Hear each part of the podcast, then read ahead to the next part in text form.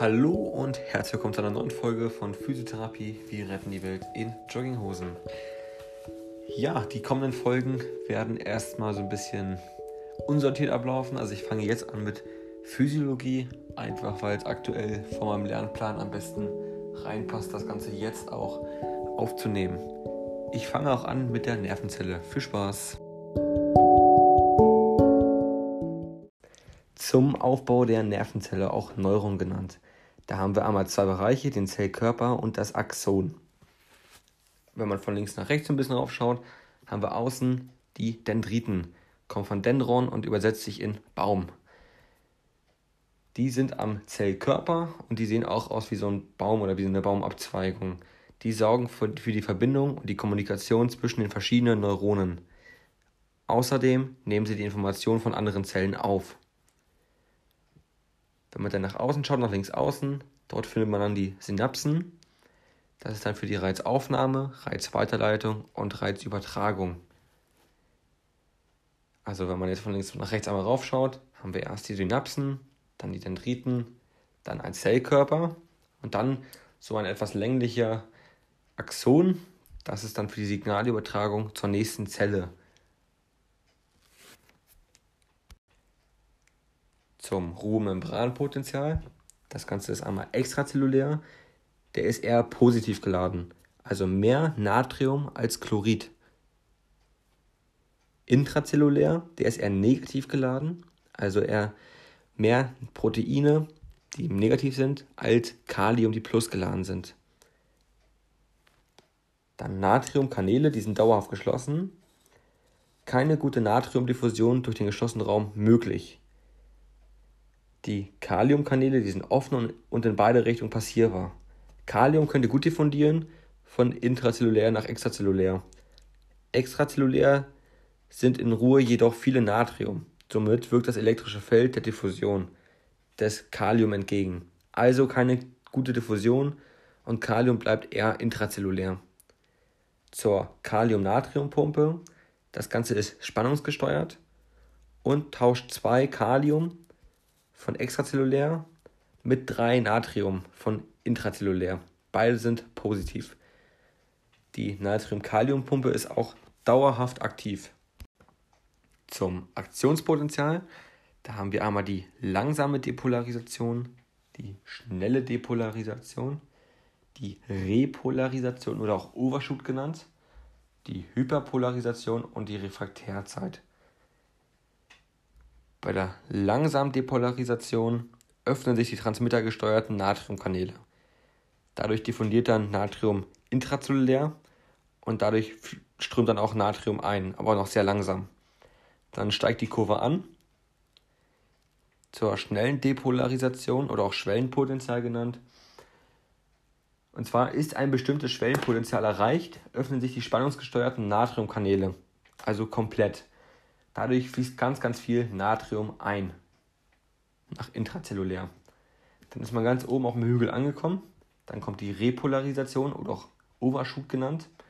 Da öffnen sich zeitversetzt die spannungsgesteuerten Kaliumkanäle, damit das Kalium besser diffundieren kann. Kalium strömt dann extrazellulär und dadurch, dass sich die Natriumkanäle zu spät verschließen, kommt es dann zu einem Overshoot, also das, das, ähm, die Spannung wird dann sozusagen Minus oder ins Minus gezogen. Und dann arbeitet auch die Natrium-Kalium-Pumpe vermehrt. Denn bei der Hyperpolarisation schließen sich halt die äh, Kaliumkanäle zu spät und zu viel Kalium strömt dann auch aus der Zelle. Und auch hier allerdings gleicht auch die Natrium-Kalium-Pumpe das langsam wieder aus, damit in der Refraktärzeit die Zeit vom Overshoot bis zum Ruhepotenzial zurückkommt, also dass es wieder sozusagen ausgeglichen wird. Dauert ca. 2 Millisekunden nach Ankunft eines APS. Es kann auch ein es kann auch kein neues also kein neues Aktionspotenzial ausgelöst werden.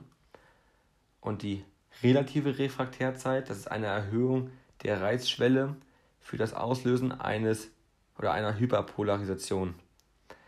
Beginnt nach der absoluten Refraktärzeit und dauert ca. 3 Millisekunden um einen Reiz auslösen zu müssen, muss also ein deutlicher Reiz ankommen, um ein Aktionspotenzial auslösen zu können. Zur Reizleitung haben wir einmal die kontinuierliche Leitung und die saltatorische Leitung. Die kontinuierliche Leitung ist ziemlich langsam und an einer Stelle entsteht ein Aktionspotenzial. Dann wandert der Reiz dann durch Diffusion zum daneben liegenden Ruhepotenzial und das kann nur in eine Richtung, da an der vorherigen Stelle die Refraktärzeit noch aktiv ist, also was wir gerade oben hatten beim Aktionspotenzial. Also hier ist eine kurze Diffusionsstrecke und sie wandert halt durch Diffusion zu den daneben liegenden Ruhepotenzial. Zur saltatorischen Leitung, die ist sehr schnell, die springt, auch Autobahn genannt. Die Rangiersche Schnürringe trennen die Isolationsschicht und Stelle, an denen ein Aktionspotenzial ausgelöst werden kann, liegen weiter auseinander. Also hier ist die Diffusionsstrecke einfach länger und halt schnell. Zur Reizübertragung oder auch synaptische Übertragung, den Aufbau allgemein, da haben wir die präsynaptische Membran, den synaptischen Spalt und die postsynaptische Membran. Beginnen tun wir in der präsynaptischen Membran. Da kommt der Reiz an, erstens. Zweitens, dadurch öffnen sich die Kaliumkanäle, also CR2+. Drittens, Kalium strömt in das Endknöpfchen ein. Viertens, Kalium bewirkt, dass die Versikel, also die mit äh, Transmitterstoffen gefüllt sind, nach außen wandern zum Zellmembran. Das war jetzt alles zur präsynaptischen Membran. Jetzt fünftens, vom Zellmembran findet die Exozytose statt, also die Ausschüttung der Transmitterstoffe in den synaptischen Spalt. Das ist dann der vom Aufbau, wo ich gerade war, der synaptische Spalt. Sechstens, Transmitterstoffe setzen sich an ligandengesteuerte Natriumkanäle. Siebtens, Öffnung der Kanäle und Natrium strömt in die Dendriten, also in die Ausläufer ein das Ganze zurück, geht dann wieder erstens, Transmitterstoffe lösen sich aus Natriumkanäle. Zweitens, Enzyme spalten Transmitterstoffe, damit das Aktionspotenzial nicht mehr ausgeführt wird. Und drittens, gespaltene Transmitterstoffe werden in das Endknöpfchen aufgenommen, also in die Endozytose. Und zur Elektrotherapie bei der Anlage eines positiven Pols, also die Anode, Negativ geladene Teilchen werden von der Zellmembran weggezogen. Es wird extrazellulär, also positiver. Eine Art der Hyperpolarisation entsteht und eine geringe Reizbarkeit.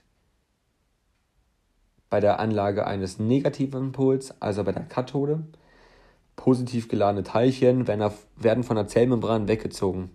Es wird extrazellulär, also negativer.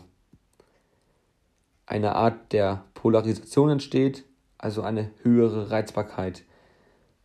Also im Prinzip nur das Gegenteil von der Anode, also bei der Anlage eines positiven Pols.